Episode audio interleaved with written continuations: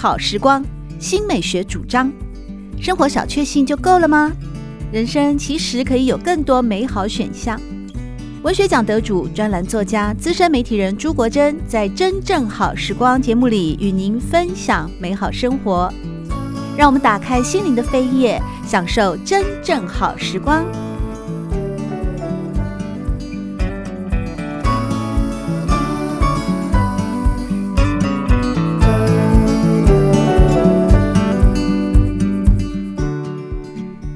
朋友们好，欢迎您来到《真正好时光》的节目里，我是朱国珍。在今天，我们请到的是一位非常年轻、优秀的美食家，而且呢，非常的啊博览群集啊，学问很丰富，自己呢也品尝过上天下海的诸多美食，那就是边神 Benson 来到我们今天的节目里，Benson 好，主持人好。今天呢，Benson 来到正正好时光，要和大家分享的是他最新出版的《寻食记》，边神老师的超时空台湾美食哦，所以这本书是针对台湾美食啊所汇整出来的最新著作吗？应该说是台湾能吃到的美食，因为台湾美食会被误认为是台菜或者台湾小吃，但是其实我们在准备这本书的时候有讨论过很多，我们觉得。其实是主要我觉得了，因为我是以台北为出发点，台菜的话，我觉得不是那么多可以纳入这本书。我想讨论的范围，我要我想讨论是比较水平性的，不是垂直性的，就是说可以涵盖的，以以食材为出发点，然后涵盖多一点不同的菜品种类啊。这其实是我一直在写作的一个研究方式了，就是同样一个食材能够有在各国各地有不同的吃法。但是我们以台北或者台湾能吃到的，从最前面开始的这些台湾小吃，一直到包括了后面的，呃，包括了宫保鸡丁啊、狮子头啊，或者是甚至是寿司这些，在台北越来越成熟的，在台台湾能吃到的吃食，这样这样的概念。在这本书的推荐序当中，邀请到的也是美食家陈红啊。他在推荐序里面有提到说，他认为边神的关于美食的这些文章啊，这些踏查或是采访或是经验呢，是一种简约饮食但饶富味道的概念。而且他有提到你啊，从科普的角度分析，并且回家自学，所以你不光只是说品尝，到处。去踏查，我们叫调研、调查研究。你还会回家自己做啊？其实我是先开始自己做，我是先开始自己做了一两年，那两三年吧，之后我才开始写文章。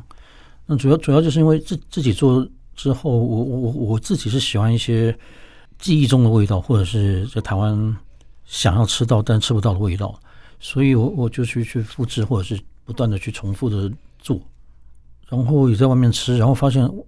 很多店已经没有那个味道了，所以我就开始觉得，我必须写一点东西，让大家知道它是该是什么样子。像是我我记忆最深刻就是我上上本书的蒜泥白肉，蒜泥白肉在台湾已经看不出原型了。就是我如我如果去重庆或四川，我去吃了拍了真正蒜泥白肉的照片，po 在我的专业上面，还有读者问说这是什么？我说这这才叫蒜泥白肉，哪里长得不一样？上面会有蒜泥跟红油。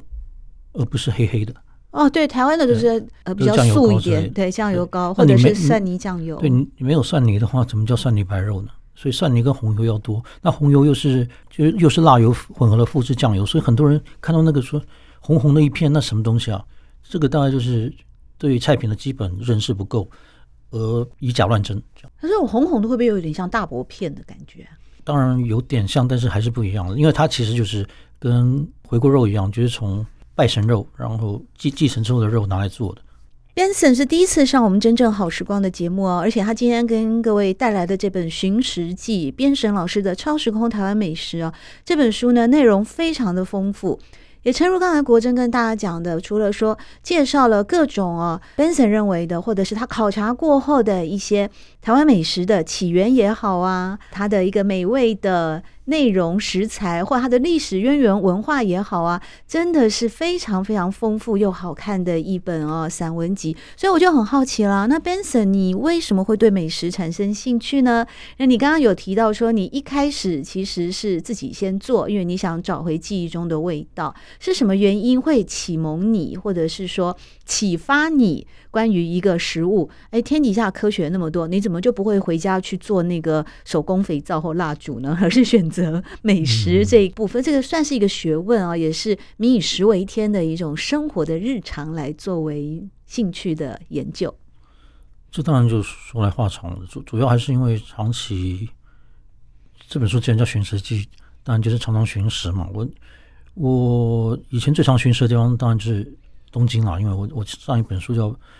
呃，百年和食嘛，整个写的都是日本料理。那另外一个寻食的方向就是山东菜，台北现在已经没有了。那那是我从小吃到大的味道，尤其是青岛菜，就胶东菜了。嗯，那台北竟然没有一间鲁菜餐厅，那我吃不到的结果，当然在在一些所谓的北平餐厅吃得到了，因为北平菜就是从鲁菜演变而来的。但是没有一家正宗的鲁菜馆，所以我只好自己做。有一些日本料理是。也是也是先在我先在家做的是日本料理了，因为有有一些台北吃不到的一些日本乡土料理，我在东京常常会找各县的乡土料理，我我对这些很有兴趣，因为呃光东京本身的菜色料理还是很有限了。那我也不是一个很喜欢，我连在日本都是天龙人，我很少离开东京啊。有时候去别的县市也不是很习惯，所以我干脆在东京找，因为东京就是找到全日本的各县的料理。嗯。那有些乡土料理我也是非常喜欢。那台北可能比较少，我就尽量自己做。如果材料的能能够取得材料的话，嗯，如果从祖籍来说的话，哎，我是你邻居，哎，我是河南人，哎，哦，所以你知道吗？鲁豫鲁豫常常连在一块说嘛，啊，在花莲市就有一个叫鲁豫小馆卖炒面片儿，哦，不知道你尝过没有？很多人都说那个就是鲁豫啊，山东跟河南的北方的一个家乡味儿。我为了这个，我也特别去花莲吃过这间炒面片儿。嗯，但其实呃，我觉得还蛮家常的啦。但我不晓得会不会这也是你想要寻求的味道啊。有，我在我在家会做河南蒸面。什么面？河南蒸面。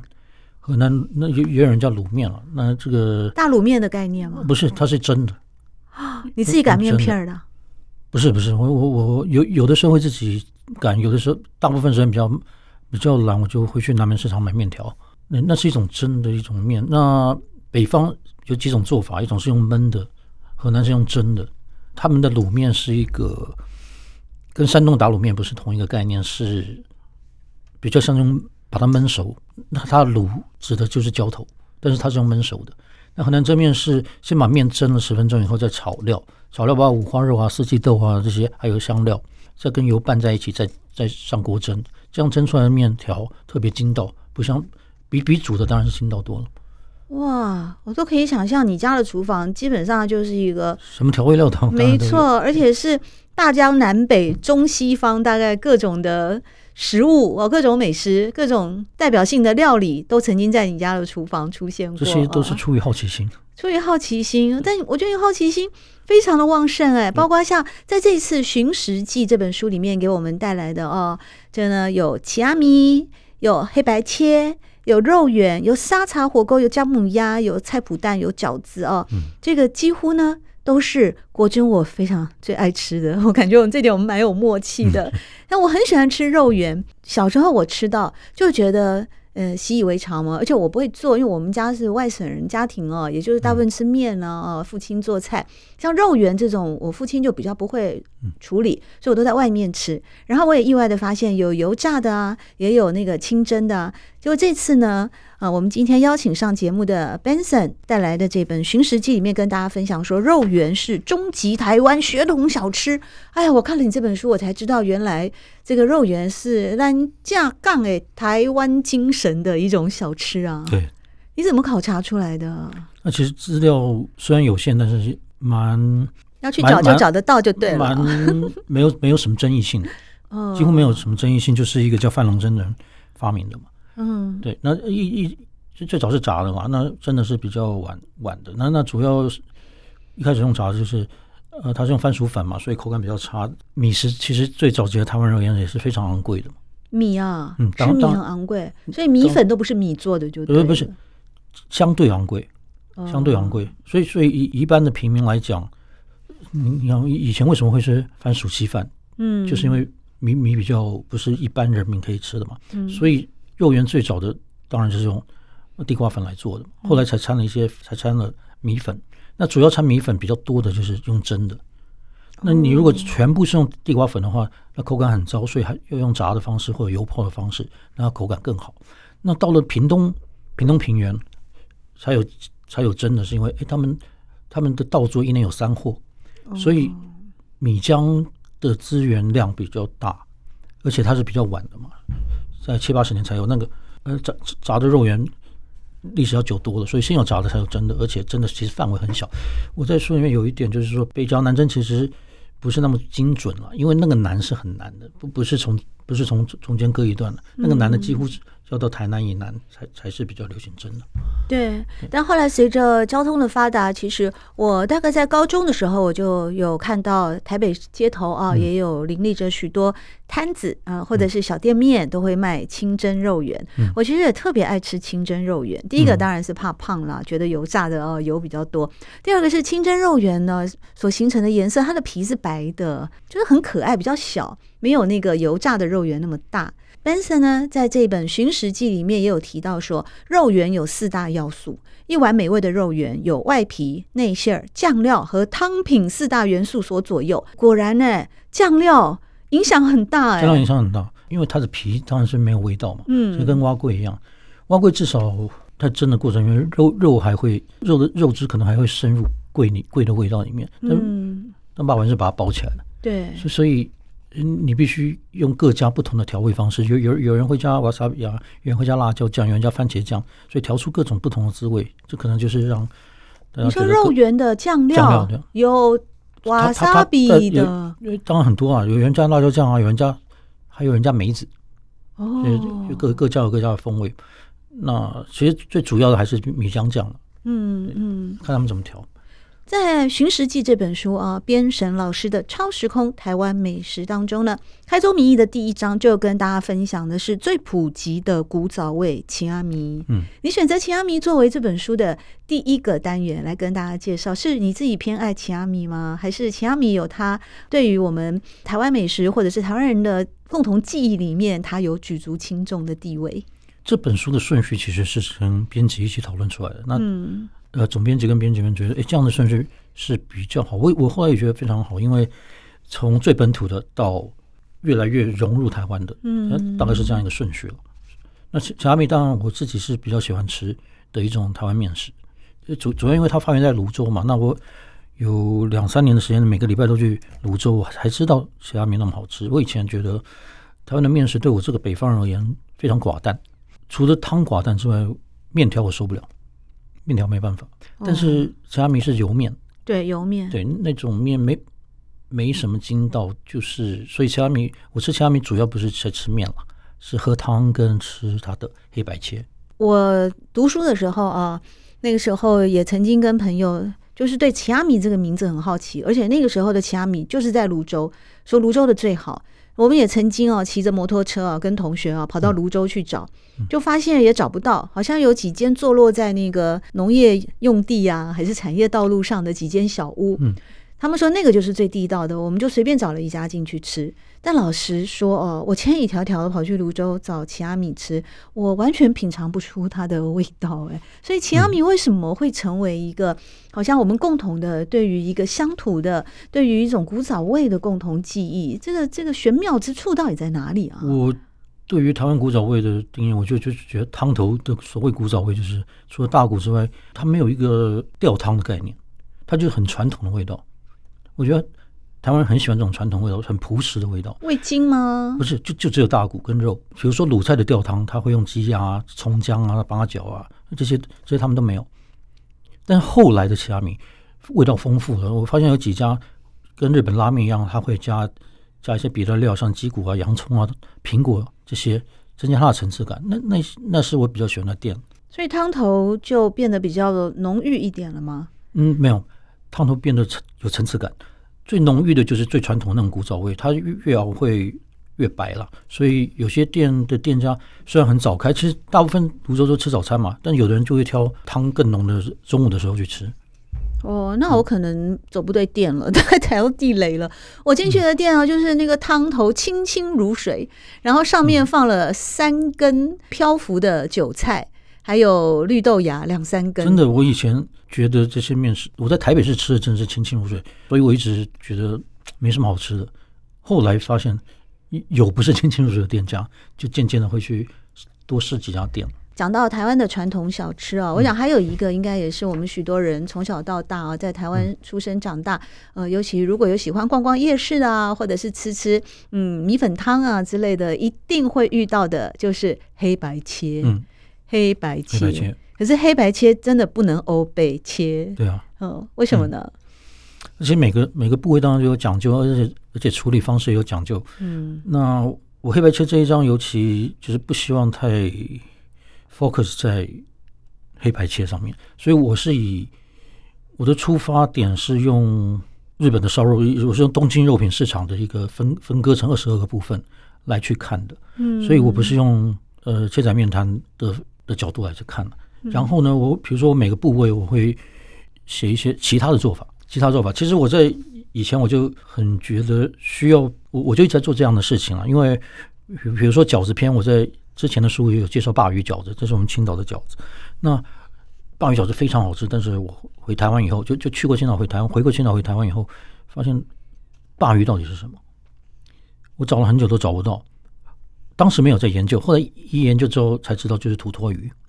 那土托鱼又是日本呃西日本那个料亭料理最喜欢用的鱼，就是萨瓦拉，就是春鱼。所以我那时候让我一个启发，就是说相同的食材可以在不同的地方做出不同的做法，但是呢。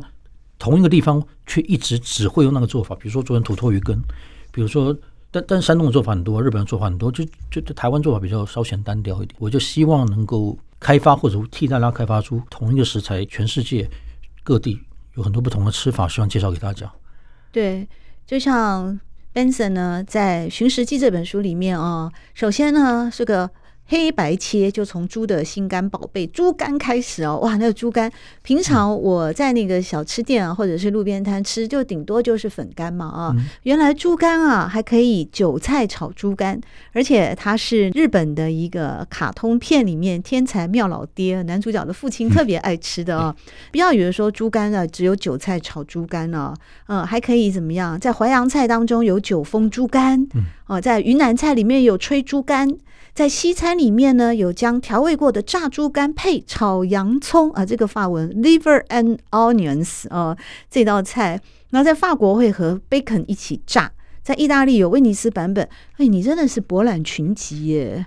你平常的那个消遣就是在看世界各国的 美食书吗？我就是，我是人家叫我料理宅男嘛。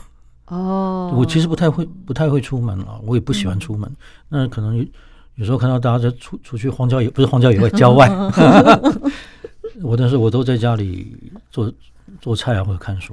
嗯，但是现在黑白切哦，你知道我是联想到有一个部位你没有介绍到哎，我不知道你有没有听过那个地方叫做天梯。哦，那个是猪的猪牙龈。对，那个台湾比较少吃的，我反而在四川吃到比较多。是吗？哦，对，那个串串啊，那就一定有天梯。他们怎么料理？就串麻辣锅。我放麻辣锅里面煮熟了就吃了。台湾我吃过一次，因为我也是跟一个美食家朋友去吃，他一眼就认出来了。我是不知道，他就是说，哎，这个来一份天梯，那就是一排有点像切了花纹的鱿鱼嘛，嗯，烫熟的那种。很少在台北的黑白街吃到，但是麻辣串串店我倒是见过很多次。嗯，反正就白白的这样子，然后有有点像一有一格一格的这样子，他就拿来就烫熟了，沾酱油膏吃。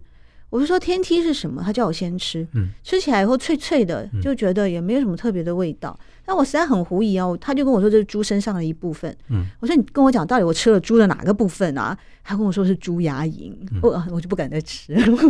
还有比如说呃，四川烧烧烤，四川的那种把把收，他他用的部位也很多啊，还有猪鼻筋啊，还有掌中宝啊这些。掌中宝是掌中宝就是那很麻烦，就是猪的脚掌。压鸡鸭脚掌上的一块肉，所以很费工啊，那超费工的。还有猪鼻筋也是只有两条，那个非常好吃。猪鼻筋，嗯。那你得在杀猪的时候，那个屠夫要特别把那个挑出来。对，都都所以那些食材当然就是一开始在乡下没有人要吃的东西，后来吃了以后，有人在乡下觉得，哎，原来这个部位那么好吃，就就越来越多人把它当成这个餐厅里面的食材。应该很贵吧？因为它比较稀少啊。它的单价我是不知道，因为串串都是一样的价钱，那可能分量比较少一点，这样、哦、一串多少钱这样？哦，这个好像在台湾目前是。我倒是还没有机会那个，猪鼻筋好像台湾还没看到。嗯，说不定今天经过我们的节目啊，嗯、跟大家介绍以后，有人听到了，然后也开始留意那个屠宰市场猪鼻筋啊，慢慢的，其实一定一定有嘛，不知道放到哪去，不知道被谁吃掉。对，有可能，有可能自己藏起来的，这么好吃。像日本，日本很多很多现在很有名的梦幻之鱼，其实都是渔夫捞出来的，不是要捞那个鱼的，然后自己在家里吃。后后来有外人吃到以后，哎。这个鱼怎么那么好吃？他说：“我不知道这鱼好吃哎，后来才还才流传出去。”那以后还捞得到吗？嗯，他是不小心跳到他的网网子里面的这种对，就是梦幻之鱼。对，就是那个那个鱼区也有那个鱼哦，所以一直不小心一起捞起来。哎呀，好有趣哦！嗯、我发现在这本《寻食记》里面啊，今天我们邀请到的就是作者边神 Benson 来谈他的最新作品《寻食记》。你除了在介绍一个。你定义的啊，或者是编辑定义的超时空台湾美食，因为这本书有许多部分都是从台湾吃得到作为出发点。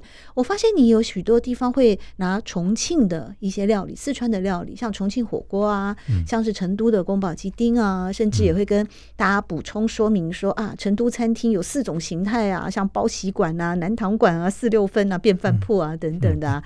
好像感觉你对四川这个地方的食物也蛮偏爱的。哦，我很喜欢重庆菜。啊，重庆菜跟四川菜、成都菜有什么不一样？哦，就是川菜分三三个嘛，上河帮、小河帮跟下河帮嘛。那重庆是下河帮，那口味是比较重的。当然，成都菜就是官府菜。哦、那重庆菜比较多的是江湖菜。嗯，那江湖菜就是可能有有很多是乡野地方无师自通的，比较霸气，比较霸气。它其实用料丰富吗？用料粗暴啊，火爆，火爆，火爆，比成都菜，成都菜会比较温柔婉约一点。虽虽然虽然外别的外省人，我我说四川省以外的人，对，或者重庆以外的人都觉得都都蛮辣的，但是对，我去重庆从来不觉得他的东西辣，反而是我觉得台湾人吃辣吃的很辣。我觉得他们用辣椒的方式是香，有人觉得是麻，当然是麻，但是麻是花花椒的问题。我我如果 focus 在辣椒的话，他选用的辣椒是要让它香。有一个用辣椒很糟的方法，在台湾就是要越吃越辣越好。嗯，吃越辣越好，你就吃鬼椒就好了。问题在有些餐厅还真会这样。有有，我见过麻辣锅餐厅真的给你鬼椒，那其实很省成本啊。鬼椒一个的辣度就可以抵朝天椒几十个，那不是很省成本？可是朝那个它就没有朝天椒的香味，二荆条的辣味跟香味要一起出来，要用更更大的量，那你一个鬼椒就可以了。所以我觉得这个也是有些餐厅这样是算是偷工减料，也是因为。唐人可能不了解辣椒真正的醍醐味，所以以为吃鬼椒就很爽，就是求一个爽。但是那个爽并，但是真正的好的川菜，好的川渝菜，嗯，它是要为了让带出鲜味的那种辣，而不是为了辣而辣。还有有有一些台湾那种川菜馆走偏了，它弄很辣，但是不鲜，不鲜的辣你是吃了会烧心的。嗯，对对对。对但你如果那个鲜味，你那高汤有很好的高汤，你加的。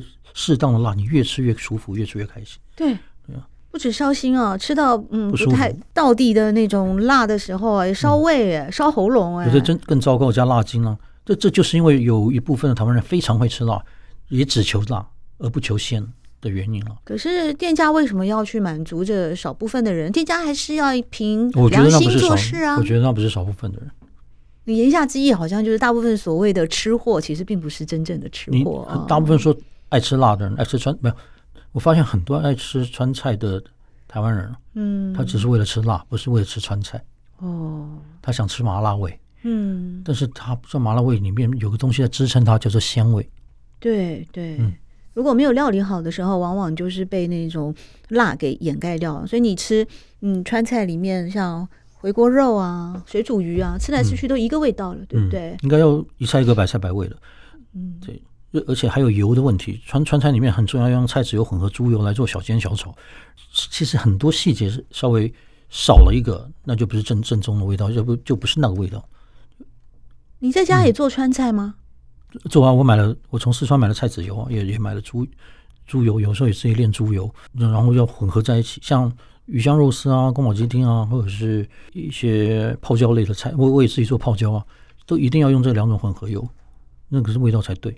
好有学问哦。没没有，这不是学问，这是基本功。基本功，这是我们 Benson 哈编神老师的基本功啊。那我老实说，寻常的家庭料理来讲的话，像我也是前一阵子啊，得到了一小瓶的，也是一个四川籍的老板娘啊开的小馆子，在一个那个华航的派遣中心里面。那平常不能进去的，那进去了你得拜托朋友啊，组员把你带进去。那因为大家都说他的那个呃麻辣锅底很好吃，我就想尽办法混进去了。混进去后，我就想说一次进去。我就全买了，什么花椒油、水饺我都全买了。结果我昨天终于开瓶啊，来用那个花椒油。后来我就发现哦，刚才我们 Benson 哦跟听众朋友们说的，这个四川的料理好吃啊，要用辣。呃，跟麻一块来提出食物的鲜味。我昨天啊做了什么？我做了那个馄饨，我想做红油抄手，但我没有辣，我没有辣油，我就花椒油跟酱油跟葱花把它拌一拌，香是香，但总觉得少一味，从头到尾就是少了一味。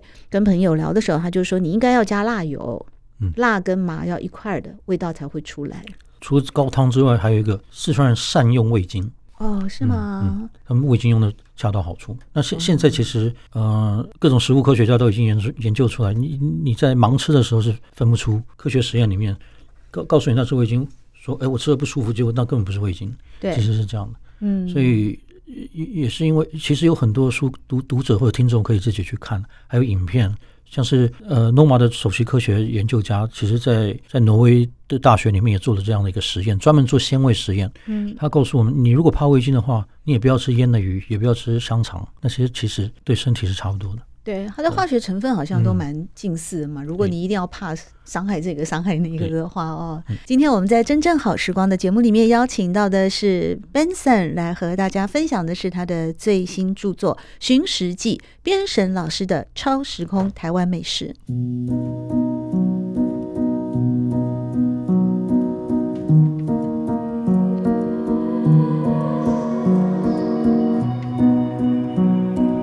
真正好时光，每个星期六早上八点钟到九点钟，在汉声广播电台全国联播网播出。节目在广播频道播出之后，也会上传到汉声广播电台的官网。在官网当中，您可以在经典回放的单元里搜寻“真正好时光”，随时收听到国珍为各位制作的精彩内容。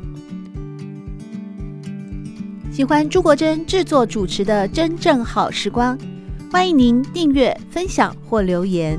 随时保持互动，一起共享美好生活。